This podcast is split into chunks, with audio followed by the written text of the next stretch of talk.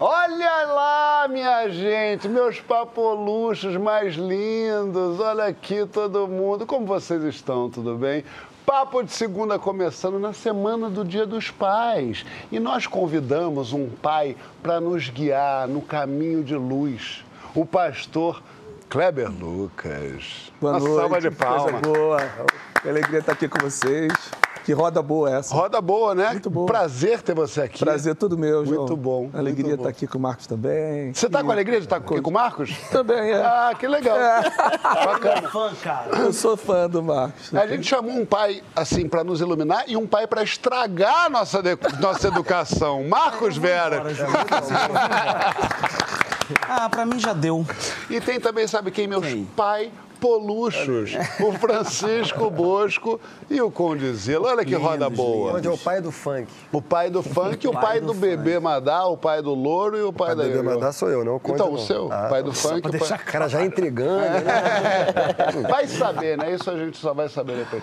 A gente começa o papo de hoje com uma anticomemoração. Lembrando que no Brasil, todos os dias, quase 500 crianças são registradas sem nome do pai na certidão de nascimento. Aí eu te pergunto, o que, que isso diz sobre nós, como nação e como homens?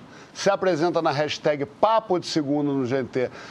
Ô Kleber, você acha que a gente ter essa nação de órfãos faz com que algumas pessoas procurem na figura do pastor, o pai? É, acredito, não apenas do pastor, mas a figura do religioso, né? Porque nós estamos falando de- assim, de- de- dessa diversidade que é o Brasil. É, eu acredito que sim, há uma transferência e também é o perigo da contra-transferência, quando o pastor ou o líder se sente nesse lugar de paternidade. Eu acho que. Você acha que isso é perigoso? Isso é muito perigoso. É tão, tão perigoso quanto essa expectativa que é lançada num líder religioso de que ele vai ser o pai perfeito, vai ser aquilo que o pai não foi. E quando o, o líder começa a acreditar que ele é o pai substituto, é- é- se torna nocivo, se torna uma relação adoecida. Eu acho que a gente vai viver sempre à procura desse pai ideal.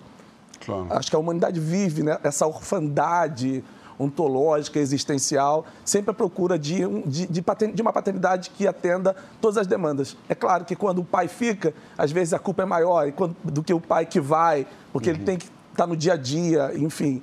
E às vezes quer transferir isso para. Muita gente chega para os ambientes religiosos com essa expectativa. Eu não tive meu pai, agora o, meu pastor é o meu pai, o meu apóstolo é o meu pai, o meu bispo, o meu pai de santo é o meu pai, enfim. O, religioso que está sobre mim é, é minha, é a minha referência maior. E diante da primeira é, frustração, porque vão chegar muitas frustrações. Somos humanos. Há um desapontamento, um esfriamento, um distanciamento, inclusive daquele ambiente de fé que, de alguma forma, supre.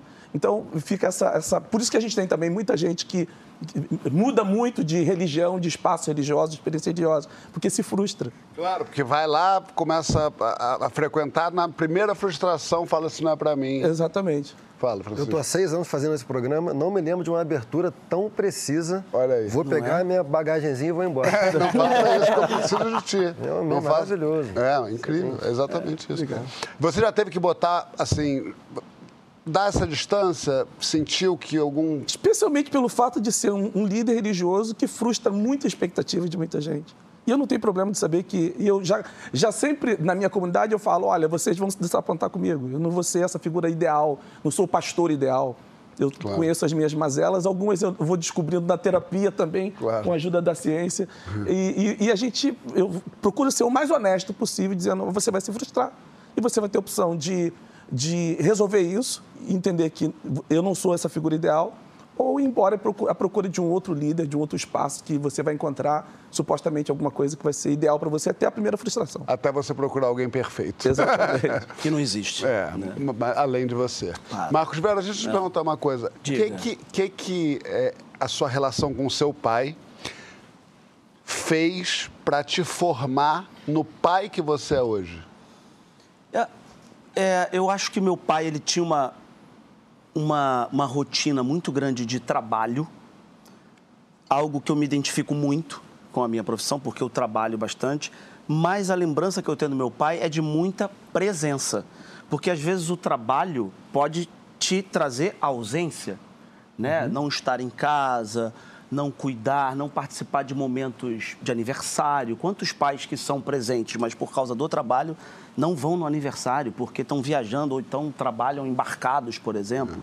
Não, então, tem, até uma, tem, tem até gente que fala sobre isso, que, que pai e mãe tem que também se satisfazer em suas carreiras, nas suas para voltar para casa Sim, e não ser uma pleno. pessoa. Exatamente. É, de, de ter a sua nossa singularidade. É. né? A singularidade. Então, eu lembro muito, eu me identifico muito com meu pai nesse lugar, porque meu pai trabalhava muito, trabalhava em comércio, restaurante, então chegava uma hora da manhã, eu esperava muito ele chegar do trabalho.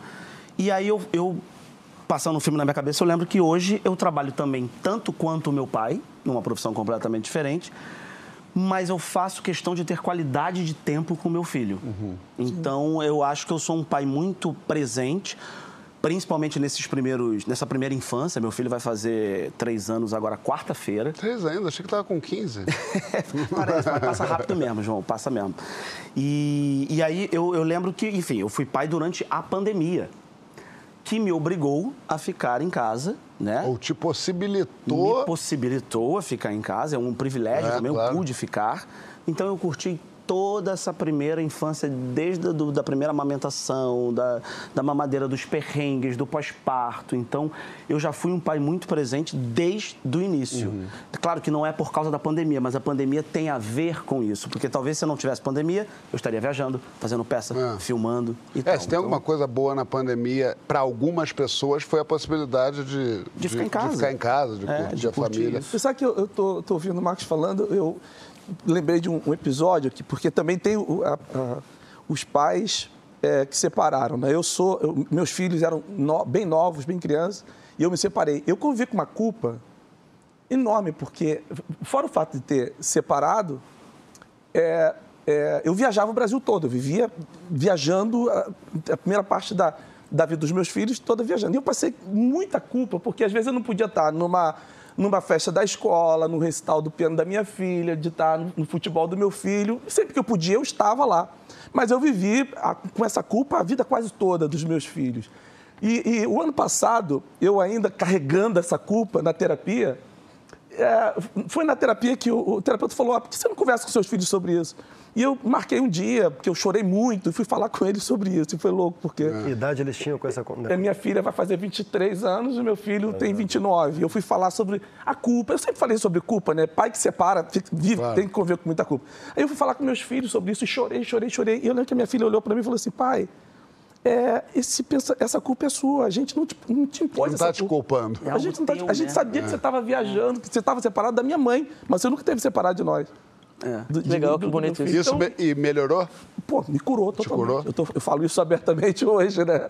De Que poder lindo, cara. curar, curar pela fala e, e pela audição também, pela escuta, né? De ouvir do filho. Eu fiquei. Eu, desculpa, posso falar? Não. É porque. Claro que eu pode. eu- o que você está falando agora, eu me identifico muito.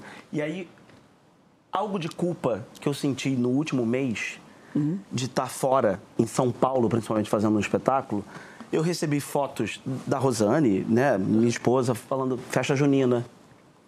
É, Banho. conviver- banho, não sei o quê.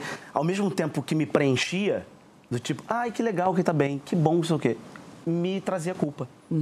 Ao mesmo tempo, eu falo, caramba, eu não sei se eu prefiro ver ou não ver. É uma sensação de que vai passar rápido, de que você não tô está vivendo perdendo a aquilo. festa junina. Ih, caramba, mas eu tô feliz aqui. Aí tem, é, um, é um paralelo muito É. curioso, mas isso não tem nada a ver com ele, né? Então é, é, com a, né? é com a E gente. talvez você tenha que ter essa conversa um dia com ele. Sim, Né? Total. Essa conversa aberta. Agora, minha gente, Marcos é pai de Davi, como ele acabou de falar. Kleber Lucas é pai de Rafael Lucas e Michele Lucas. Ai, Que eu- bonitinho. Cara, eu tô virando um velho chorão. Você tava chorando? Eu me Eu sou emociono um filho agora, João. Ó, que vontade de ter filho vendo isso aí. O João não assume. Eu sou amigo de João. O João não assume, mas o, o João, ele quer ser pai. Quero. Ele. Ele Ele. só não quer ter filho. Não, eu quero ser pai. Ele quer muito mas sabe o ser que pai, que é? eu conheço. vou falar uma coisa pra vocês, sinceramente. Eu quero muito ser pai. Eu acho que talvez há a possibilidade de eu ser um grande pai, um pai muito legal, mas eu tenho pânico de não ser. Tenho Mas pânico bem-vindo ao de. clube. É, Pode não, crer, claro. clube. dizendo que é, é? Que, que, que é uma coisa é, incrível que eu penso, não, mas eu tenho muito medo de não poder ser o pai que eu idealizo na minha cabeça. E eu sei que eu não vou ser. Porque isso aí é tudo idealizado. Claro, é, exatamente. Mas o meu, minha questão com filho é isso, assim, eu, eu agora estou numa fase que todos os meus amigos têm filho. Estava agora na festa de aniversário do meu afilhado Tintim, inclusive sábado. E, e, e, e são guerreiros. Aqueles, os pais são guerreiros. Você vê aquela pessoa, teve um que me impressionou especialmente, um cabelo meio despenteado, tentando comer um macarrão atrás da criança, e a criança numa, numa rapidez, e ele, cara, meu filho... Você imagina que... Francisco Bosco a, assim? Aí, não, né? Então, mas, Francisco, mas Francisco Bosco é um cara que deu sorte ou competência, não, porque ele tem isso, filhos cara, maravilhosos. Gente... Não, não, mas tudo isso para dizer, eu acho, quero, é um desejo grande que eu tenho, mas o medo de não ser um pai bacana, o medo de botar um filho nesse mundo doido.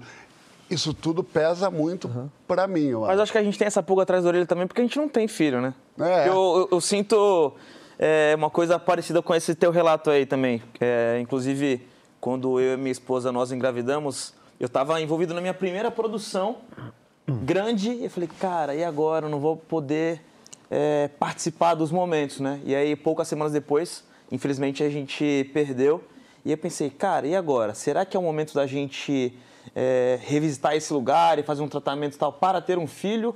Ou ficava com esse medo aí de ser é. um pai ausente e não conseguir corresponder? Na verdade, eu acho que a gente não vai conseguir corresponder nunca, né? Mas não. sempre essa busca de dar o melhor, de oferecer o melhor. Mas todas essas ideias ruins que vocês têm sobre ser pai, quando vocês se tornarem pais, se vocês se tornarem, elas continuarão a ser verdadeiras. É, claro. Só que vocês é que não serão os mesmos, entendeu? Lógico. Quando você vê de fora um pai, e todos nós somos pais, passamos por isso quase que diariamente, correr atrás de criança. Com... É impossível ser elegante sendo pai de criança. Criança está sempre meio sujo, meio babado, é. meio não sei o quê, um meio açaí escorrido. Só que é o seu filho. Não é a criança que você está vendo, entendeu? Então, Pô. tudo isso é verdade. Só que o modo como você vai estar sentindo é que quem não é pai não consegue sentir. É. Gostei. É. é isso. Vamos ver, vamos ver. 2000, 2023 está aí para isso. Nesse Ô, momento entra o telefone do João. Ô, Francisco, eu queria saber o seguinte: o é, que, que significa sermos uma nação de órfãos? E o que, que esse abandono paterno maciço faz com a gente como sociedade? Ah, então, entrando agora na dimensão social, né, do, uhum. do, abandono paterno, né? Eu acho que a, que a questão do abandono paterno no Brasil é, é menos o impacto que isso produz na nossa sociedade do que é uma consequência do que a nossa sociedade produz sobre a relação é, de paternidade. O que eu quero dizer com isso? As causas mais comuns de abandono paterno são é, dificuldade financeira, uh, encarceramento, uhum. alcoolismo, ideologia machista. Tudo isso são é, laços sociais brasileiros que levam a esse problema, né? Então, é, desemprego. Desemprego é uma forma de organização da economia, da sociedade, da política brasileira. Né? É, encarceramento.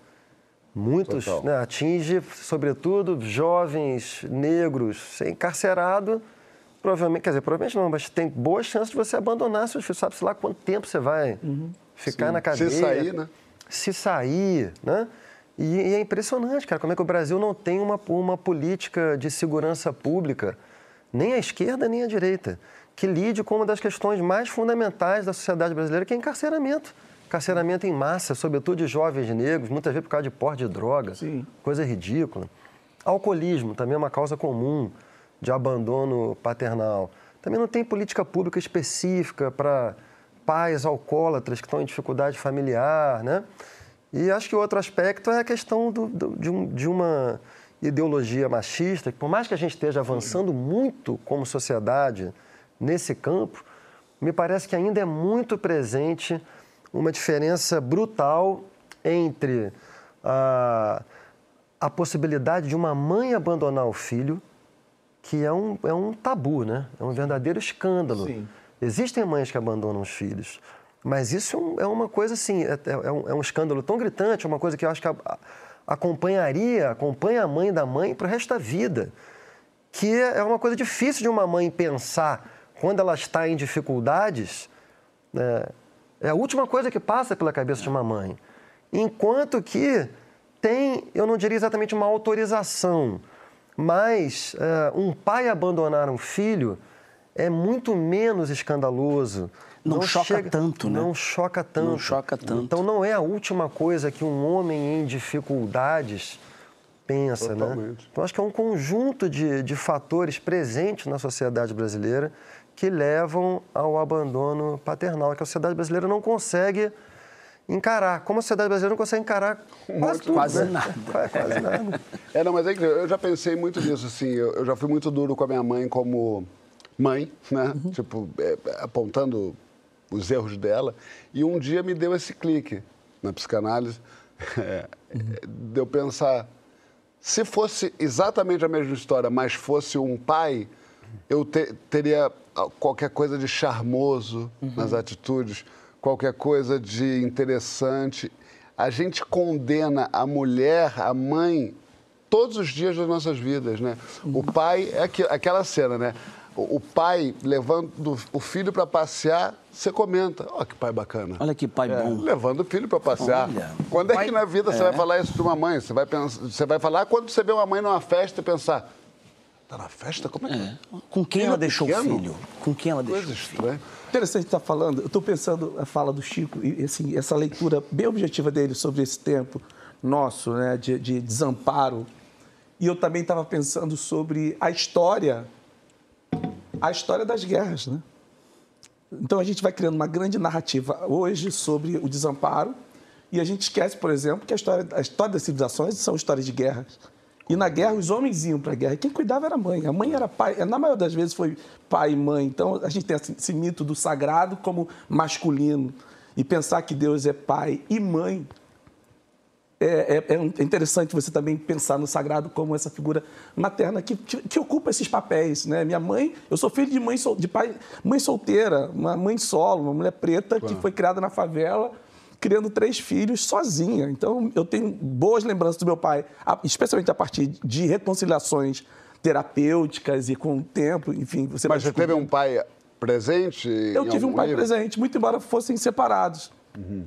Mas eu também encontro na figura da minha mãe essa coisa. É, é, minha mãe foi pai e mãe da gente, ela que estava ali e fica essa coisa mesmo, né, da, da mãe. Você estava falando, a mãe fica aquela figura, né, e o pai é aquela figura que aparecia. Então, quando é. aparecia, era aquela coisa linda. Era né? o bônus, né? Era o Pô, bônus. Legal, olha só o meu apare... pai. É, o meu pai aparecia. A mãe dava dura e o pai chegava é. com agrado. Exatamente. Chegava é, com exatamente. afago, fazia o papel bacana. Mas na história né? das guerras é isso também, dos impérios. Saía para três, quatro anos guerreando. E, e talvez... Quando voltava, nem... saía de casa com um bebê, voltava com um pré-adolescente. Quando voltava, vezes, né? Quando voltava.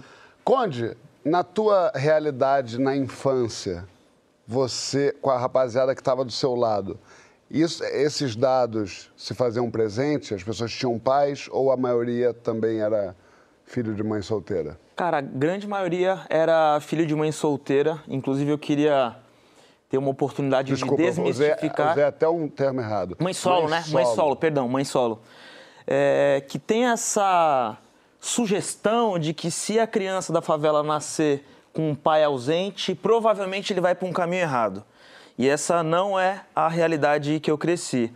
É, naturalmente, assim como uma família rica também pode ter filhos que vão para o caminho errado, na favela também tem algumas pessoas que escolhem por esse, ir por esse caminho por um milhão de, de situações ali. Mas no ambiente ali que eu cresci, sim, tinha a maioria das mães eram mães solo ou então mãe criando os filhos com um padrasto, que tem uma outra característica também.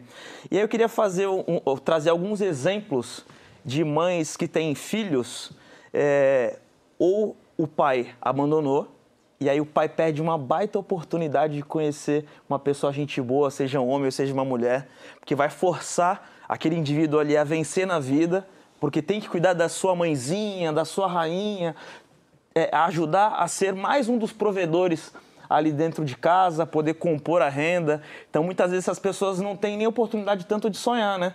Porque não consegue escolher alguma coisa para trabalhar. Tem que trabalhar com aquilo ali ponto final por causa que já tem a ausência do pai ali para de repente ajudar a compor uma renda, sendo que a função do pai não é apenas compor é, é, essa renda, né? chegar ali com, com um aporte financeiro, porque um filho não é um produto, um filho não é um projeto. Um filho, é, você constrói e esse laço fica para o resto da vida. Então, beleza, a mãe que não tem o pai presente.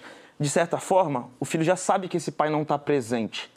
Diferente de um pai divorciado que chega apenas com a pensão, que essa é uma outra figura. Uhum. Um cara com um, um, um, olhar mega machista, opa, eu paguei minha pensão, não tenho que chegar com nada, não tenho que ajudar em mais nada, essa é a função da mãe. Isso eu vi muito acontecendo com os meus amigos. Paguei a pensão, o resto é com a mãe. Se vira.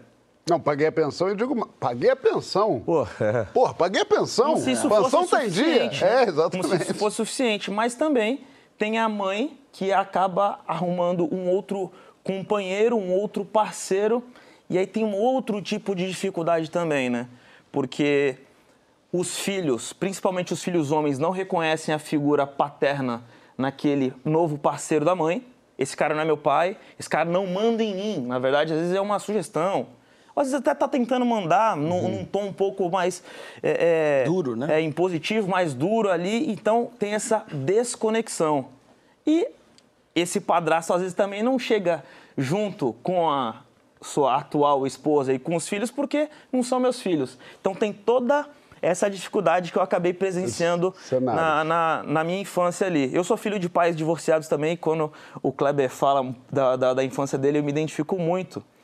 É, eu não tive o pai tão presente na minha adolescência ali, na minha infância, mas tem duas coisas que meu pai me ensinou que isso eu carrego pro resto da minha vida, que é você não lesar ninguém, isso meu pai sempre me ensinou desde o começo, cara, você não passa ninguém para trás, você tem que ser honesto, justo, blá blá blá. E a questão da espiritualidade, que eu acho que está acima da religiosidade. Então meu pai acabou me inserindo nesse caminho aí da espiritualidade que eu carrego até hoje e eu me considero um homem cristão graças à referência que eu tive do meu pai, que não era tão presente na minha vida, na minha adolescência, mas foi fundamental e o que eu realmente precisava, eu tive do meu pai. E hoje ele é um grande amigo meu acabei me aproximando muito mais dele depois que minha mãe faleceu. Exatamente no dia do enterro da minha mãe, dali para frente virei um mega parceiro, um mega amigo do meu pai. E meu pai não é apenas meu amigo, mas amigo de todos os meus amigos também. Mas é pai? É pai. Pô, e dois pilares tão importantes, né? Espiritualidade hum. e honestidade, justiça. Hum. Isso é muito. Isso é muito potente. Queria né? mandar um, um alô para as mamães aí também, que faz um papel de pai né? É o pai e a mãe junto aí, essa mulherada demais. aí dominando tudo. Eu falo demais, fico, fico, falando, fico só fazendo. Não, você não fala demais, não. Você foi convidado aqui para falar demais. Porque também, quando a gente estava falando dos padrastos, né, que às vezes tem esse papel ou não tem papel, não, não pode estar no papel. Eu tive um padrasto durante um tempo da minha vida. E aí, como é que foi, foi isso? Foi o Dedé, que é o pai da minha irmã mais, mais nova. E ele foi uma figura incrível, maravilhosa. É, muito embora ele não morasse com a minha mãe, é, era uma figura ele tinha uma outra ali. família, inclusive. Ele tinha uma outra família. Hum. Mas ele estava sempre também na nossa família, no nosso contexto. É uma história interessantíssima, a figura do Dedé.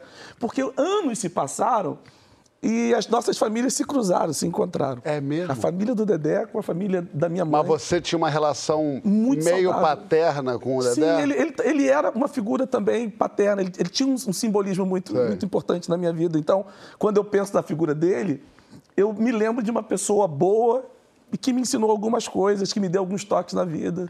Queria e esteve presente em alguns momentos.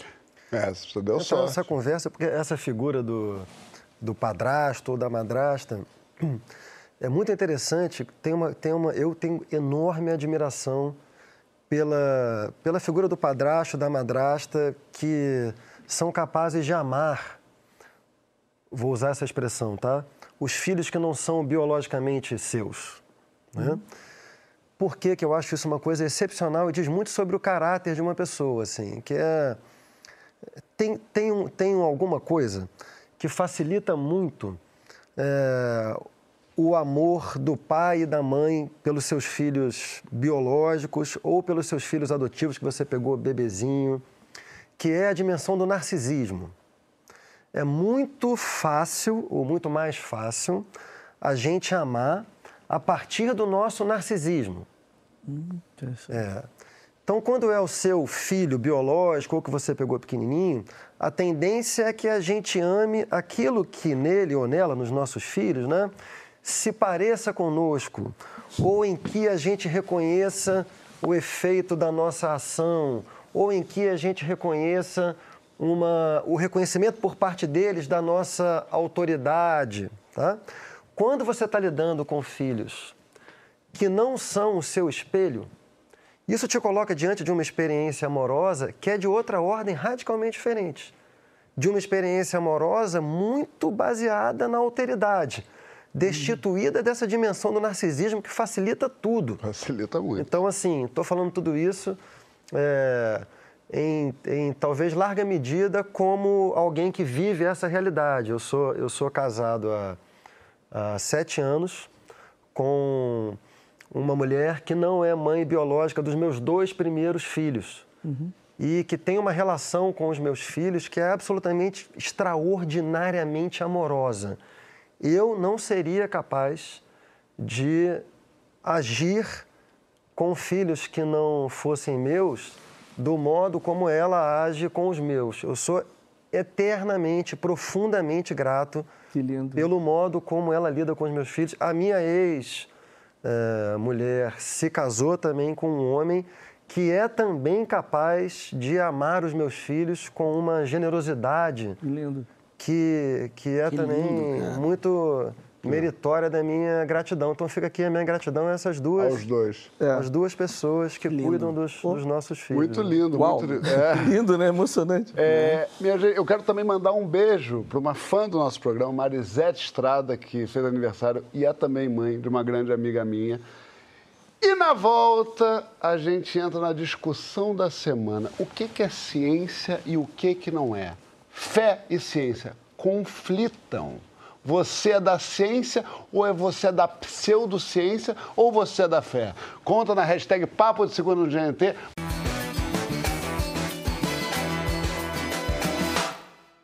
Muito bem, muito bem. Papo de segunda, tudo bem? Vocês querem saber o que eu venho fazendo nas últimas semanas na minha rotina? É isso aqui, ó. Teatro, teatro. Sejam bem-vindos ao meu camarim. Tem girassóis, tem maquiagens, desodorantes, nebulização, que agora ator musical nebuliza. Uh, que mais tem? Microfone. É, pra nossa voz ficar bem bonita e gostosa. É isso, papo de segunda. Eu tô aí com vocês, mas eu tô aqui. Esse ator, Marcos Vera. Impressionante. Esse ator visceral. ator de musical. Ator de musical. É, agora eu canto, Quem né, Quem te viu, quem te canta até, um pouquinho Eu tô até gente. falando baixinho, não posso. Eu fiz peça ontem, querido. De volta com o Papo de Segunda e hoje com o meu pastor Kleber Lucas e meu cordeirinho Marcos Veras. E olha só, a bióloga Natália Pasternak e o escritor Carlos Orsi lançaram um livro que se chama Que Bobagem, pseudociências e outros absurdos que não merecem ser levados a sério. Levantando o debate sobre o que é ciência e o que eles chamam de pseudociência é astrologia, medicina tradicional chinesa, homeopatia e psicanálise. A gente continua esse debate agora para saber se ciência e religião são excludentes ou complementares. Quando foi que fé nas ditas pseudociências te ajudaram ou te atrapalharam? Vem na hashtag Papo de Segunda no GNT. Kleber, é, existe esse antagonismo entre religião e ciência? Eu acho que tem prateleiras, né? A gente precisa saber colocar as coisas, cada coisa no seu lugar. É, você estava falando aqui, eu estava falando sobre essa, esse, esse eu, eu, tenho medo de todo tipo, de qualquer forma de fundamentalismo, uhum. seja econômico, social, religioso, científico. Pensar que no final do século XIX, Freud foi visto e foi questionado enquanto é, cientista por causa da ideia, de uma ideia que ele teve, e hoje nós vivemos muito em função daquilo que, da produção dele. Então, eu acho que a ciência está sempre testando, está sempre provando e comprovando, e uma vez que é comprovada, a gente acolhe. É, mas esse fundamentalismo dizer que é ou não é, em qualquer instância, eu acho que você precisa é, de tempo, precisa de comprovações, precisa de outros diálogos, de outros olhares, de outras percepções, para então dizer que uma coisa é ou não é. Claro. Quando tem essa, essa coisa taxativa. Eu lembro que o psicólogo não era visto, a psicologia não era vista como ciência durante um bom tempo no Brasil. Então, é, assim, eles estão questionando a psicanálise em si. É, então eu, eu, tenho, eu, eu não gosto dessa coisa fundamentalista, de, nem, nem científica e nem da religião. Acho que quando a religião começa também a dizer sobre o que é ou não é, relativizando a ciência, isso é um problema. Nós vivemos esse problema no Brasil. Nós vivemos um problema em que a religião, que o setor religioso, do meu setor religioso, uma boa parte começou a questionar a importância da ciência, começou a relativizar a, a ciência, uma ciência já comprovada. Então, eu acho que a. A, a vacina, né, que você está falando. Nós estamos falando da vacina. E nós perdemos milhares e milhares de pessoas no Brasil porque falaram: olha, o, o meu líder disse que não é para eu me vacinar. Eu vi isso. Eu vi líder falando para mim: eu não me vacinei, nem vou vacinar meus filhos. É. Eu fui fazer uma visita também no, no, no consultório médico, de, uma, um médico bem conhecido, enfim. E ele falou: eu não tomei vacina, nem vacinei meus filhos, e sugiro que você não tome vacina. Então, assim, essa estupidez diante de, de da ciência, para mim, é uma coisa que me. Que e vindo me de alguém da medicina. E vindo de alguém da medicina. É, merece e, um processo. Mas vindo de uma religião, às vezes, às vezes uma pessoa da medicina, eu acho que tem um vínculo religioso. Sim. Ele é da medicina, mas o pensamento é fundamentalista religioso. Mas na sua experiência, você encontrou muitos negacionistas no meio da religião? Eu encontrei muito negacionistas. Como, como quem diz, bom, eu sou religioso. Eu então creio eu que Deus. Então, assim, ele, ele coloca uma a experiência dele religiosa acima de uma ciência é, é, comprovada, de uma ciência que tem ali, que chega para o benefício e para o bem-estar humano. Mas a fé. Eu vi pessoas, é, em, outro, em outros momentos, o, o, líder falou: tira o óculos, joga fora, que Jesus vai te curar agora. A pessoa saiu de lá, tropeçou e se arrebentou todinha. Ah. Eu vi situações assim absurdas feitas em nome, em nome da, da fé relativizando a ciência e negando, negando a ciência. Então, eu, sou, eu acho que as coisas precisam ser colocadas claro. em planos e em prateleiras diferentes. É, a, religião, a religião me serve, a é. espiritualidade é. me serve de um jeito e a ciência do outro. A gente combina os dois e vira. Exatamente, da mesma forma como a ciência não pode. A ciência não tem tudo. Claro. E tem dimensões que você vai viver a experiência de fé. Isso precisa. Como é que você explica isso? Eu, eu não sei, tem coisas que eu não explico. A fé e a experiência religiosa é uma experiência que não se explica. Se se explica, claro. não, é, não é experiência religiosa claro. do sujeito. Perfeito. Veras, Cadê você nessa balança? Você é um homem Cara... que tem fé na ciência, um homem que vê ciência na fé, um homem que vê ciência na fé da ciência da fé e da ciência Gente, em fé. Que pergunta Como é que é você? É. Eu, eu, eu, tenho muita fé na ciência. Será que tem, Veras? Eu tenho, né, cara? Eu tomei oito doses. se... Mas aí por conta da idade. Aí... Tô protegido até, ó. É... Eu tenho muita fé na ciência. Mas você é um mas, homem religioso. Exato, mas todo e qualquer toda e qualquer questão, ou problema, ou dúvida, ou insegurança, o meu primeiro escape é a fé. Eu sempre vou para o caminho, meu Deus, Jesus, natureza, universo, me protege, até para achar uma vaga no estacionamento. Uhum. Então, a minha primeira. Mas me protege que eu tô vacinado. Exata, exatamente. exatamente. Mas se... se una com a vacina e me protege. É, tipo, é, coisas simples do dia a dia, do cotidiano. Sei lá, tô com uma dor de cabeça, eu evito tomar um remédio. O remédio é da ciência, é. ok mas eu vou dar uma dormida aqui e vai passar. Se não passar, eu vou no remédio. Então, acho que a fé e a ciência, na minha vida, elas, elas caminham juntas, mas se eu colocar nessa prateleira, talvez a, a fé esteja um pouquinho acima. É? Da porque... ciência? Gostei. Não, é, mas Marcos Vera no sentido não de, acredita em ciência. De, de você solicitar. Eu acredito muito na ciência. Esquece o João, gente. É, mas, mas acho que na, quando eu solicito No algo, limite, você vai na fé. Eu vou na fé. É mesmo? É. Eu, eu, eu, sou, eu tenho muita fé, João. Eu que, tenho muita fé em tudo. Que e eu não estou falando de, de religião, uhum. né? Eu tenho uma formação católica, mas eu não assisto uma missa há mais de 10 anos.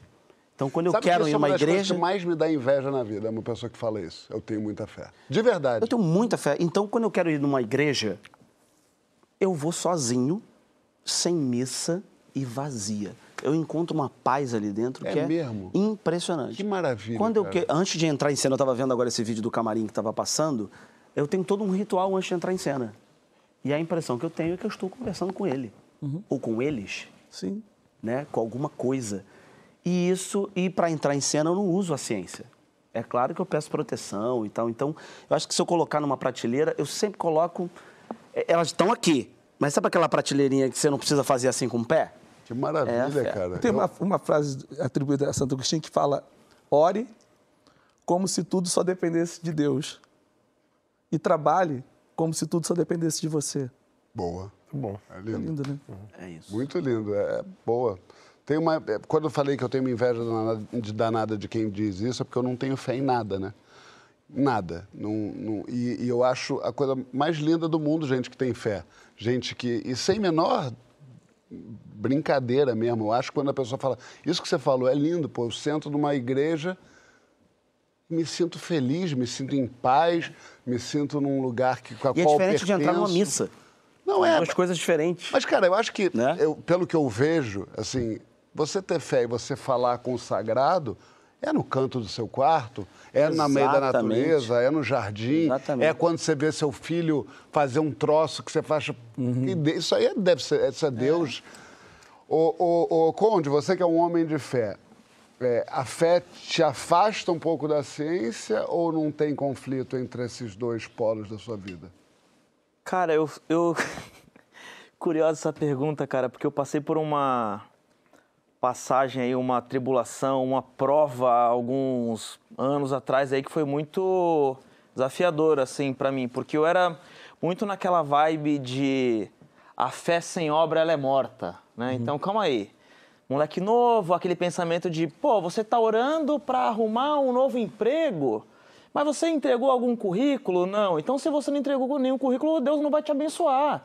Mas você entregou 50 currículos, naturalmente Deus te abençoou. Então, foi Deus que te abençoou ou foi o seu esforço? Não, acho que foi o seu esforço. Eu comecei a entrar nessa vibe.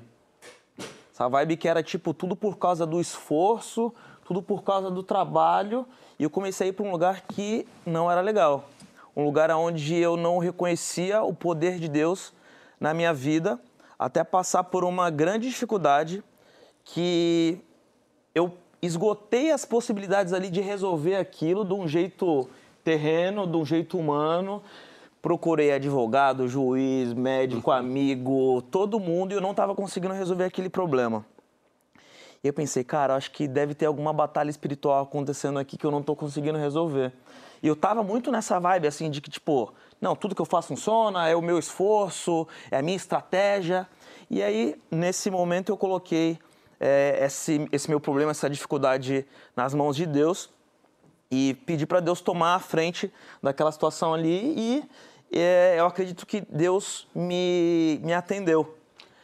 E quando eu recebi a notícia, que era uma notícia boa, que eu já estava esperando há alguns anos, não era nem alguns meses, eu senti aquele Deus falando comigo assim, cara, eu sou Deus na tua vida. Fui eu que resolvi isso.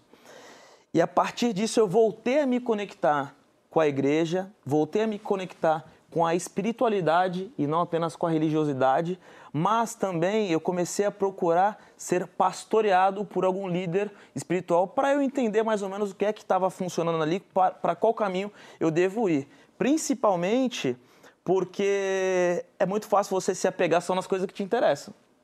Na parte mais dura, na parte mais difícil, eu acho que naturalmente a gente vai se afastando, né? E eu vejo a galera usando a fé de uma maneira que eu não acho muito bacana. Não é sobre estar certo ou sobre estar errado, mas é sobre a irresponsabilidade colocada em cima da palavra fé. Então, coisas que eu já vi pessoas muito próximas a mim não cuidando do mental, não cuidando do físico e achando que Deus vai me curar, Deus vai me libertar, Deus vai me salvar. E eu acho que esse lugar é um lugar muito perigoso porque a gente não pode tentar Deus, né? A gente não pode avacalhar, a gente não pode é, ser um irresponsável, tomar um monte de decisão ruim e achar que Deus vai resolver aquilo porque eu tenho fé. E aí, né, dentro da nossa religião, a fé ela está muito baseado ao Deus Pai, Criador, algum um, uma, um ser divino que se conecta contigo ali. E aí eu fico vendo muito adesivo em carro, muita fé, fé, fé. A galera também não está atribuindo mais essa fé a uma divindade, a algum ser supremo que é, aonde no ambiente que eu cresci está sempre atrelado a Santíssima Trindade, Deus Pai, Filho e Espírito Santo. Eu fico pensando em Deus, na figura de Deus, olhando nós humanos, assim, tipo, porra, gente, aí é muita responsabilidade para mim. Vai cuidar da saúde, Não, alimenta-se. Principalmente quando tem alguém que está pedindo para Deus ajudar a achar uma vaga de carro, né, é. né, velho? Você também tem que dar uma segurada. Né? Porque. Não, mas é sério. Mas vocês também cara, perdem a vergonha na cara. Mas quando ele não. Ele não. Eu entendo, a gente conversa muito, depois eu te passo você, não, você não tem fé, então eu não vou nem te passar. Ô, é. ô, Francisco, como é que o homem da psicanálise, eu diria até um pseudo-psicanalista, encarou, falando sério, encarou quando a psicanálise, eu me atrevo a dizer que é a nossa religião, é, é, foi tratada como pseudociência no livro da Natália do Carlos? Então, eu acho que tem muitas é, maneiras de você abordar ah, esse problema, que é o problema da, da relação da psicanálise com a ciência, a questão do método científico, a diferença entre ciências ditas duras e ciências humanas. Tudo isso pode ser tratado de uma maneira muito rica, produtiva. Uh, no meu entender, a maneira como os autores uh, trataram esse problema foi muito infeliz, errada mesmo, assim. Uh, você pode até dizer, com razão, que no começo da quando Freud estava ah, inventando aquilo que seria a psicanálise, nos seus primeiros textos, ali no final do século XIX, tem um texto, por exemplo, chamado Projeto para uma Psicologia Científica se você ler esse texto hoje, você vê que Freud estava bem dentro ainda de um campo que hoje a gente reconheceria como científico. Ele está descrevendo o funcionamento do cérebro, funcionamento neuronal. Mas já logo em seguida, a partir dos estudos sobre a histeria e da interpretação dos sonhos, o que acontece a partir daí é a fundação de um novo campo de saber e de uma clínica que são baseadas na linguagem e no inconsciente. A partir desse momento, a psicanálise se funda como um saber e uma clínica irredutíveis à ciência. Por quê? Porque a linguagem e o inconsciente não são fenômenos materiais, observáveis, quantificáveis, não são passíveis de terem os seus. Ah, as suas ideias e os seus efeitos é, é, comprovados é, você não pode pegar um exame de, não. de, de, de não, você, inconsciente. Você, não, você não pode nem sequer identificar onde o inconsciente está numa descrição tópica científica do cérebro. O inconsciente não é o córtex frontal, Sim. não é o cerebelo. Infelizmente, porque eu adoraria operar certas coisas em mim. então, então, então, essa sua observação, ela, ela daria ensejo a uma maneira produtiva de se perguntar, por exemplo, sobre os limites da clínica psicanalítica. A clínica psicanalítica é capaz de produzir determinados efeitos terapêuticos? Pergunta super legítima. Não foi o que esses autores fizeram. O que esses autores fizeram foi inventar um falso problema no debate público brasileiro. Ruim e grave, porque a, a premissa deles é a de que a ciência é o único metro capaz de avaliar um saber e uma clínica como a psicanálise. Isso é de uma arrogância e de uma ignorância notáveis. De novo, a psicanálise ela está lidando com fenômenos imateriais, não quantificáveis, tá? Há pouco o Kleber falou a seguinte frase: a ciência não pode tudo. A ciência não pode tudo mesmo. O que, que a ciência tem a dizer, por exemplo, sobre o amor? O que, que a ciência tem a dizer sobre o luto, sobre o ressentimento?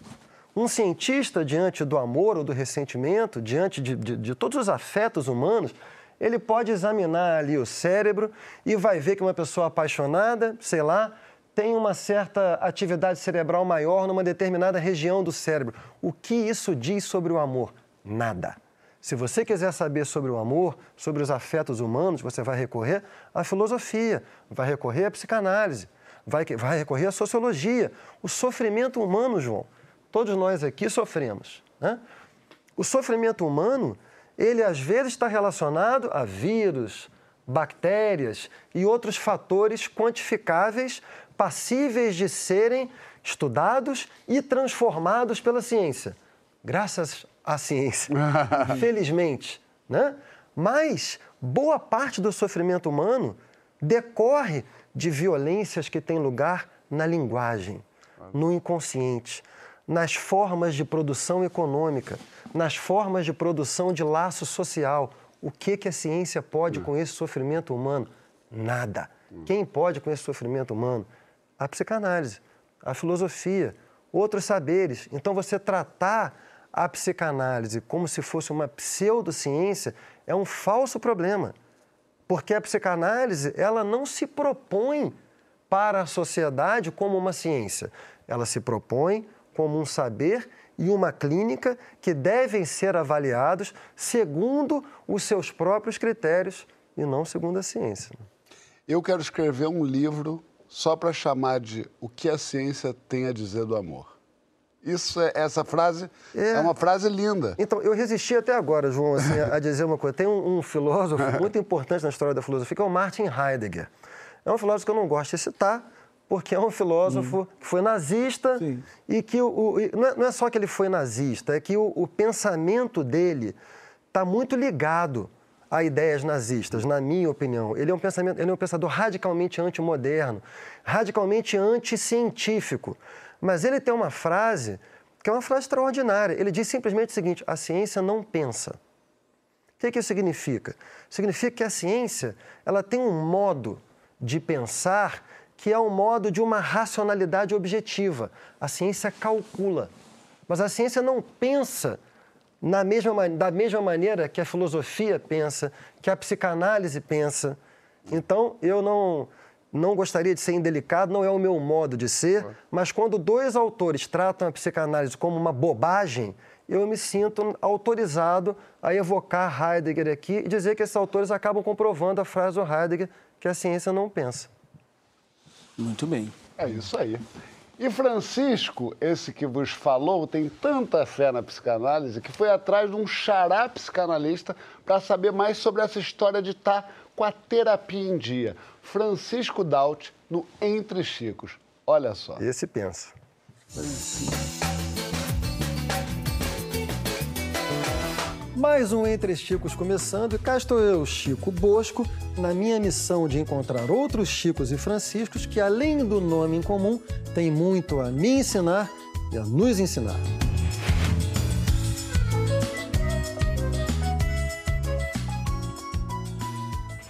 E hoje eu vou conversar com um xará que é uma pessoa brilhante. E eu tenho que, portanto, fazer a apresentação não só do meu convidado, como de quem nos está convidando, que nós estamos hoje num ambiente que é muito caro a mim e também a ele que está aqui comigo, que é a Livraria da Vinte.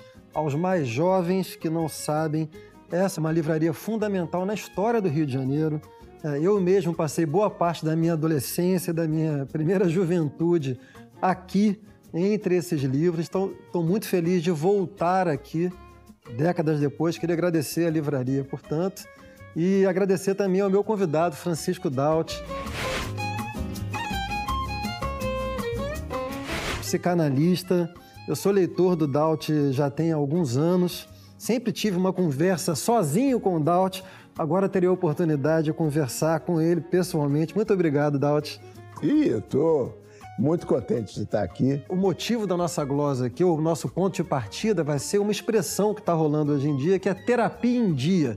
Tem muita gente que está colocando na bio do Instagram e do Tinder terapia em dia. Para quem não recebeu a explicação do Francisco, eu vou explicar o que ele me explicou. Ter a terapia em dia, você está com a terapia em dia, eu entendi que é uma forma de cobrança. Que as pessoas dizem assim: é, você está com a terapia em dia? Você tem que estar tá com a terapia em dia. Como se você tivesse uma espécie de dívida com a terapia. Eu não, não sou esse negócio de dizer, ah, eu defendo que todo mundo devia se analisar. Uma rosca, coisa nenhuma. Isso daí, para mim, é uma pressão superegóica, uma pressão de cobrança que, não, em relação à psicanálise, não faz o menor sentido. A psicanálise não é para ser uma panaceia que todo mundo deve. Nada disso. A psicanálise tem seu público a astrologia tem seu público, o jogo de búzios tem seu público. Vê lá qual é a afinidade. Se a pessoa está funcional, está feliz da vida, quem sou eu para dizer você precisa de análise, meu filho? Enquanto a gente conversa aqui, foi me ocorrendo que eu acho que talvez mais do que uma espécie de, de pressão intimidadora para o outro fazer terapia, talvez seja uma espécie assim de, de anúncio público de que aquela pessoa está, digamos assim, cuidando do seu inconsciente. Então, assim, essa espécie de, de exigência da psicanálise, ela aparece nesse contexto, assim, de, uma, de, de mostrar e exigir que a pessoa está engajada num processo de desativação dos comportamentos inconscientes agressivos.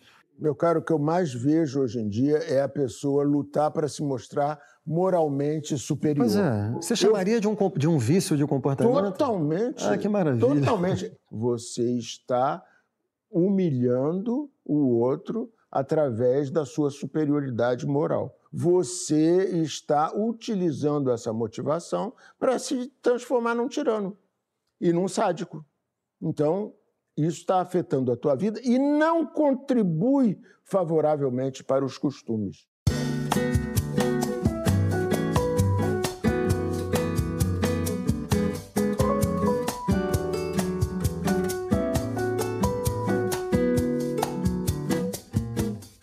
Eu gostei tanto dessa sua última resposta que, do ponto de vista do meu prazer pessoal, daqui em diante só a decadência. Te agradeço muito, um grande prazer. Delícia, adorei. E você que está aí, ó, você ouve nossa conversa na íntegra no podcast do Papo de Segunda, disponível no Globoplay e nas principais plataformas de podcast. Muito obrigado, até a próxima. Que coisa maravilhosa, que conversa boa, né? Eu realmente recomendo às pessoas. O Daut é um cara que tem muito humor, deu para ver, muita verve, tá uma conversa longa, muito rica, tá lá no podcast do Papo. Muito bom. Ainda tem muita conversa, como o Francisco disse, sobre trauma, sobre criança birrenta, sobre essa ideia de ter alta da terapia. Vai lá que tá bom demais. Agora, minha gente, hoje é aniversário de um orixá, também de um é. parceiro de Kleber Lucas do nosso orgulho do Brasil, Caetano Veloso, que faz 81 anos entregando tudo que é de melhor, de mais vanguardista na cultura. 81 anos explicando a nossa realidade, nos dando esperança de um futuro. Um beijo, meu amado Caetano. E acho que Francisco quer dar um beijo especial também. Fala, Francisco. Eu quero mandar um, um grande beijo para o Caetano, querido Caetano e vou definir o que é o Caetano para mim em uma frase só. Assim, o Caetano para mim, é, dentre todos os sonhos bonitos de Brasil, o mais belo sonho de Brasil já sonhado está na obra e na figura do Caetano Veloso. Concordo plenamente. Kleber? Um beijo pro Caetano, felicidades, que prazer, que alegria receber seu abraço, seu acolhimento e estar tá perto de você e conviver com você. Felicidade. Melhor ainda está por vir. Olha, o Caetano, ele se atualiza sempre, né? Interessante. Ele é Desde vanguarda. Sempre. Até agora. O meu corpo, é. o meu corpo é uma coisa absurdamente atual. Atualzíssimo. Ouve tudo, sabe tudo. É incrível. Uma lucidez incrível. É incrível.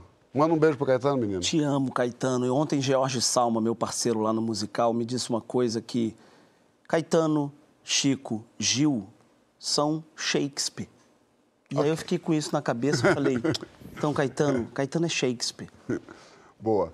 Beijinho? Beijão aí pro Caetano, Boa. que, cara, são, são três pessoas que fizeram um papel muito fundamental para a música urbana, e o Caetano é um deles, então fica aqui minha gratidão, meu carinho, em nome de todos os funkeiros aí do Brasil, porque quando tentaram criminalizar o funk lá atrás, no estado do Rio de Janeiro, o Caetano foi um cara que lutou aí pelo nosso movimento. Fica aí os meus parabéns, em nome de todos os funkeiros, valeu, professor, tamo junto, um beijo. E fez um funk, falou do funk. Na volta a gente fala, sabe sobre o quê? O que, que você faz quando ninguém tá vendo? Conta, seu maluco, na hashtag Papo de Segundo no GNT, hein? O que, que você faz? O que, que essa tigresa misteriosa faz na calada da noite? Conta na hashtag. Conta.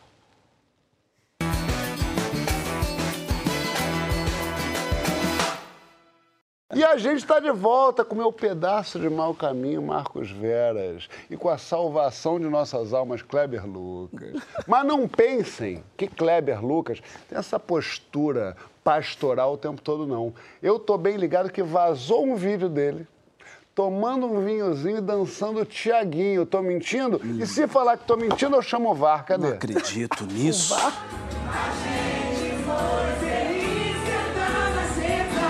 Olha isso. A gente não. Tiaguinho deve estar Que maravilha! Que pecado! Pecado é? de felicidade, né?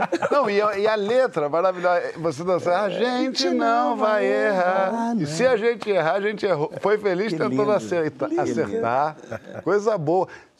Teve críticas sobre esse vídeo? Muita crítica. Muita? É mesmo? É? Mentira. É? Fala sobre Foi acusado isso. de felicidade. Foi acusado de ser feliz? que tipo de comentário? tipo, que, que o senhor não tem vergonha? Desviado, be beberrão, é sentado com pecadores, não sei o quê, também é um pecador. Bebendo Malbec, Por isso que se divorciou, assim? entendeu? Divorciou, casou três vezes, Mentira. não sei o quê. Então eles aproveitam, é, muita gente Mas isso te assim. pega? Então, depois de, da terapia não, né? Não. Mas assim, não, não, não dá para dizer que, que essas ferramentas que têm sido usadas de uma forma tão tão inútil, né, que é uma mídia tão a de serviço do ser humano, né, de cancelamento, se você fica nessa pilha, você, você adoece. É. Então eu procuro não ver. Nesse caso, foi um vídeo assim que não foi. Não vazou o vídeo. Eu, eu bebo vinho desde que eu cheguei na igreja. Já bebemos um vinho junto, inclusive. Já vários vinhos juntos. Vinho é sagrado. um, eu também vários. É. É, exatamente. Então, assim, eu, eu, eu, sempre, a minha igreja, a coisa mais linda que vivi na igreja Nova Vida era que no, no primeiro domingo do mês tinha a Eucaristia, e as pessoas chegavam na igreja e levavam vinho para o meu, pro meu pastor, pastor Reginaldo Melo, da igreja Nova Vida de Caraí. Isso acontece na só hoje. Ontem eu recebi um vinho maravilhoso de um pessoal que foi para a Argentina e trouxe para mim. Então, isso é a minha vida. Não, não fui flagrado. Meu filho claro. me viu feliz da vida numa festa na minha casa. Minha filha estava lá, meu filho estava lá. Seus amigos. Meus amigos. Todo claro. mundo feliz. E o meu filho filmou. Olha meu pai. Olha o orgulho que eu tenho no meu pai. Demais. Só que aquilo que era motivo de alegria para nossa família, para muita gente, para outros se tornou motivo de escândalo, né? Porque como é que um, um, homem de Deus, que diz que é homem de Deus, um pastor bebe? Eu conheço muitos que bebem, inclusive cantores e pastores que bebem na minha casa. Claro. Mas eles aparecem, eles vendem uma coisa que não pode. Assim, é uma, você não, não dá para dialogar com a irracionalidade. Menino, e, com, e tem e gente esse, que. Essa intolerância. E tem gente que vê vídeo de pastor ensinando a roubar e não cancela. Não, não, se, não cancela e não se assusta. É estranho é isso, né? É Porque a pessoa está fazendo mal a ninguém tá pagando o vinho dele com o dinheiro dele, que ele ganhou com a música dele, com a coisa que ele fez, compôs, sentou, escreveu com os amigos dele, com o filho dele, com o orgulho dele. E o pessoal tá Meu brigando. Filho, minha filha estavam lá, felizes da vida, é olhando para mim e eu falando para eles. É. O meu pastor bebe vinho e ouve Tiaguinho. É isso que eu tenho. Deixa eu te falar uma coisa, Marcos Velho. Você que é um homem do mundo, um homem do palco, um homem desse showbiz, um homem da Fátima Bernardes, um homem que faz Shakespeare, um homem que faz musical. Por que não dizer um homem que faz filho? Você é um homem que já experimentou muitas coisas na vida. Como assim? Do que você está falando? Tô falando de droga, velho. Ah, tá. Não. Tô perguntando o seguinte seguinte, você, já, ah. já você é um, uma vida exposta, né? Um homem público e tal. Tem alguma coisa que você só faz sozinho, que você... Quer dizer, imagino que tenha, mas a pergunta é, tem alguma coisa que você tem vergonha de, de fazer? Eu estou falando daquela lambida em prato quando termina de comer, sabe? Ou aquele ah. pegar uma, o controle com o pé assim, com aquele seu pé que não é bonito, a gente deve ter que é falar lindo. sobre isso. É, o que, que, é a coisa que você só faz na sua intimidade? Cara, minha vida é um livro aberto. Não é. Não é que eu sei que... Não. Eu abro um grupo de WhatsApp aqui eu acabo com tudo. É um forward que. Eu não preciso dar um forward. Se eu der um print em uma mensagem, não, já acaba com Mas você tudo. diz o quê? De coisinhas que a gente só faz é, sozinho, assim? É. Sei lá, tem bobagem, por exemplo. Hoje mesmo eu arranquei um pedaço da unha da porque unha. eu tenho mania. De arrancar. Eu unha. Eu também. Mas a daqui eu parei. Parou? E aí eu transferi pra cá. Calma, você, roeu, calma, você arranca com Tá roendo? Eu fico tipo ansiedade e aí fico. Não, tá roendo? Antigamente eu fazia isso. Fazia? Moleque eu fazia. Fazia? Moleque Ó, já é isso que eu tô te perguntando. Moleque, quando eu tinha essa flexibilidade aqui, eu fazia isso aqui. Mas tá aí bom, hoje. tá bom. Tá, ainda tá, tá bom, boa, tá? tá bom. Aqui, ó. Se você chegar um pouco, se você for um pouquinho mais, dá pra fazer um negócio escondido legal. Mas aí hoje, por exemplo, essa é uma posição que eu fico. Se eu estiver aqui pensando na vida, pô, vou ter que fazer. Eu faço isso também, eu vou mentir, mas eu tô sacaneando. Tá, tá, tá, quando eu vejo, um sangrou. Hum. Feio, né? Hum. Feio. Eu vou te mandar uma foto. Eu não quero. Deixa eu te falar que maravilha. Era isso que eu estava perguntando. Roeu uma unha de pé. É. Marcos Peras rói a unha do pé. É. Francisco, como é que Diga. é você nessa intimidade, nessa, ah. nessa franqueza daquela casa bonita Com essa elegância toda? Pequenas coisinhas assim. É, pequenas ah, alegrias da vida. por exemplo, eu, fa... eu, eu, eu corto a unha do pé eu deixo uma unha da mão grande para cortar a unha do, do, pé, pé com ela. Ela está aqui, inclusive. Caracas. Para desespero de Annalise. Annalise vai desesperar. Mas você. Ele acabou de falar uma frase que é: eu sou, minha vida é um livro aberto. Tem esses hipócritas mesmo que falam, é, é, e eu estou falando dele também. É, ah, eu não porra. tenho nada a esconder. Minha vida é um livro aberto. Gente, existe isso? Ah, minha vida é um livro aberto, não tenho nada a esconder? Não, eu, eu, não, eu acho que todo mundo tem algo a esconder. Mesmo que de si mesmo. Mesmo que não conte nem para si. É, é. Pô, de si mesmo, muito. De si mesmo é o próprio mecanismo. Si, né? Mas, por outro lado, João, assim, é, eu venho de uma, de uma tradição que é a filosofia. A filosofia nasce na Grécia Antiga. Na, na Grécia Antiga, você só era considerado um filósofo, na Grécia Clássica, né? Se a sua vida correspondesse às suas ideias.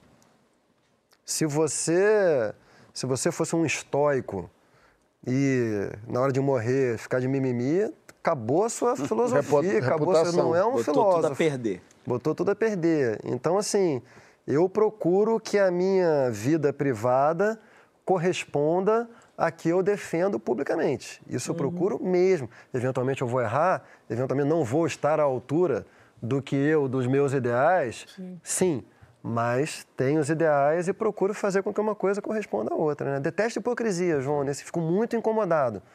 É. E, o, e o Kleber estava falando agora há pouco de rede social e tal. E a, e a vida vai passando, né, João? A gente conhece as pessoas, a gente conhece muita gente. Aí você vai vendo a pessoa posando de, de virtuosa. Opa, e, eu conheço. E sabe que não é. Às vezes dá vontade de mandar. Pô, Pô querido, não faz eu isso. Eu te conheço. É, não tá dá um, mal. Não é. fala oi pro garçom e tá falando aí do, do Nossa, Namastê. É, e tá defendendo a classe tá trabalhadora. Tá defendendo a classe é. trabalhadora. Nunca deu um dia de Não paga um direito. Eu queria até falar de uma pessoa específica. Obrigado. é... clima tenso, né? Clima e você, tenso. João? O quê? O que, que você faz Eu aí, já falei. Não falou o quê? Eu dou uma, uma bela lambida num prato de, de molinho, que eu gosto do molinho da salada. Vem, eu venho prato aqui, é jogo. Prato. Prato, é prato, eu como muita salada. Se... Ah, tá. Achei que era um corte. Você tá comendo muita salada, né? Irmão? Eu como muita salada. é, mas, por exemplo, é, é, é essa coisa de, de pé eu tenho também. É, ficar num estado mais pro deplorável no fim de semana. Acontece um, um momento que eu olho pro espelho e falo, meu Deus. É mas tem pingo de coisa aqui. Isso o filho vai acabar. Ah, o filho vai acabar. Isso e esse é o meu acabar. grande medo. Acabar. Isso vai acabar. Do, do, é, existir, é, o, né? o, pai perde o direito supostamente universal à ressaca. Isso é, eu ouvi dizer que filho não respeita a ressaca. Não respeita. Eu achei que o filho bebê falava, papai tá de ressaca. De tédio, vou ficar mais quieto. De tédio não, não fala isso não. De tédio não morrerá. De tédio não morrerá. Esse casal amigo meu falou que eles chegaram um dia do carnaval, tiveram um Vale Night, foram pra Sapucaí, camarote, beberam, coisa boa. Chegaram em casa, Seis e meia Óbvio. da manhã, o filho, oi. Antes deles tomarem banho. É. E aí, amigo, até. Mas e Gilda? Gilda, Gilda não, vai ser, não vai ser uma avó que dá, dá pra você dar aquela. É, mas a gente tá, assim, Tem que ter fomentando. Essa conversa, João. Hã? Tem que ter essa conversa. Tem que ter essa conversa. Mamãe. Viva as se avós. Eu tiver, se eu tiver um, um, um brasileirinho agora. Um brasileiro. Você vai me ajudar? É, é imagino que você. Ela pede muito. Ah, então. Você vai me ajudar, Condzilla? Condzilla, o que, que, que, é esse Condzilla? Quando é que você mais Condzilla? É na pessoa jurídica ou física? Cara, é curioso isso, porque eu acho que todos nós aqui é, somos reconhecidos pela nossa obra que é autoral. Então, eu tive uma coincidência de montar uma companhia que era o meu nome na pessoa física, mas na verdade não tem como separar. Eu, eu, eu concordo muito com o que o Chico falou, assim. Naturalmente a gente vai é, almejar algo e em algum momento a gente não vai conseguir alcançar do jeito que a gente gostaria, mas eu tento é, cumprir. Dá uma equilibradinha. Dá uma equilibradinha. Mas tem uma coisa que me incomoda um pouco disso, de, de, de separar a pessoa física da jurídica, hum. que é quando pessoas que me conheceram lá atrás. Calma. Tentam me dar alguma dica para o meu eu de hoje. Entendi. É uma coisa que irrita o Francisco também. A pessoa que você expõe um problema, ele fala assim: por que, que você. Você fala assim, pô, eu tô com um problema com meu filho, tá usando droga. Fala, já conversou com ele? Já. Foi a primeira coisa que eu fiz. Você já acha? procurou ajuda profissional? Já. Óbvio. a pessoa te dá um, um, um, um conselho muito raso. Muito, né? muito rápido. E quando você não desabafa com a pessoa, quando você não perguntou nada, a pessoa se intromete na tua vida para falar, é. porque acha que tem um grau de intimidade porque te conhece há muitos anos. E isso me aborrece. Falando Quer falar três nomes? Eu sinto que você tá falando de alguém. É, é de alguém. É, o pessoal do grupo, esse grupo aí do, de, de Santos aí que tá rolando. O que me irrita muito é, eu não vou falar nada, mas eu avisei. É. Ou seja, a pessoa não vou falar. Cara, cara eu avisei, eu, eu avisei, falo isso, é cara. É pior Agora, Veras, você nem rede. Você. Veras, ah. eu tô aqui. Fala. Eu vou perguntar, mas eu tô aqui. Então você vai responder, eu vou te, eu vou interpelar. Ah. Você é a mesma pessoa nas redes sociais e na vida? Sou. Veras. Sou mesmo. Eu sou mesmo na rede social e na vida. Eu, eu, me identifiquei muito com o que o, que o Francisco, Francisco falou. Francisco. É, porque eu sou mesmo. Eu sou, cara, eu sou muito a mesma pessoa na vida, você me conhece. Por isso mesmo que você está falando isso. Eu tô aqui. eu sou muito isso, cara. E, e, antigamente a minha relação com rede social era muito mais, tipo, tem que postar hoje. Tem que postar, tem que postar. É então, mas aí não era, né?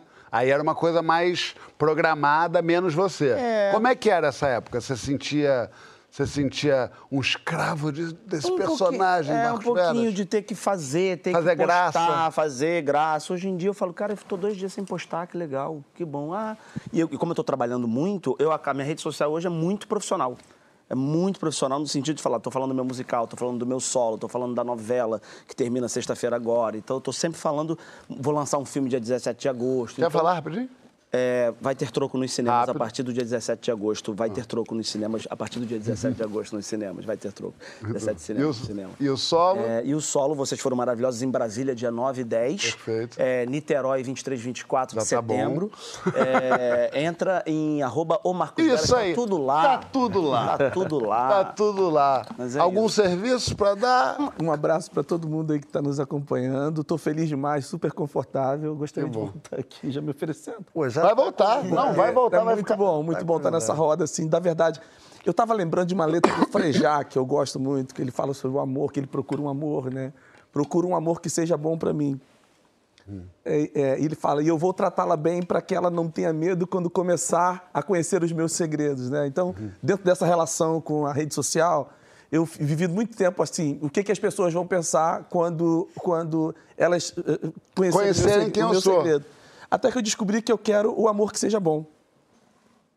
E alguém que te ame pelos seus segredos Exatamente. também. Ou pelo Exatamente, que... que não tenha medo. Então, assim, a minha vida é essa e eu fico bem com ela. É lindo. E a nossa vida é essa, porque acabou, Papo Luxo. Ah, é uma tristeza. Assim. Mas a polêmica é que João não é o mesmo na rede social e na vida real. Postei e saí correndo. Eu concordo.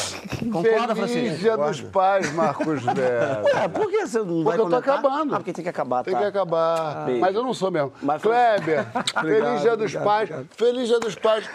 Feliz é, pro, dia dos, pro seu pai. Boa. Isso. E... Feliz dia. Feliz Dia dos Pais pra você que é ausentão, não tá? A gente dedica, inclusive, esse programa hoje à grande Araciba Labanian, que morreu aos 83 anos, com mais de 60 anos de carreira no teatro, na televisão, nossa eterna caçanda do Sai de Baixo. E o canal Viva homenageia Araci até o dia 12 de agosto com episódios icônicos do Sai de Baixo.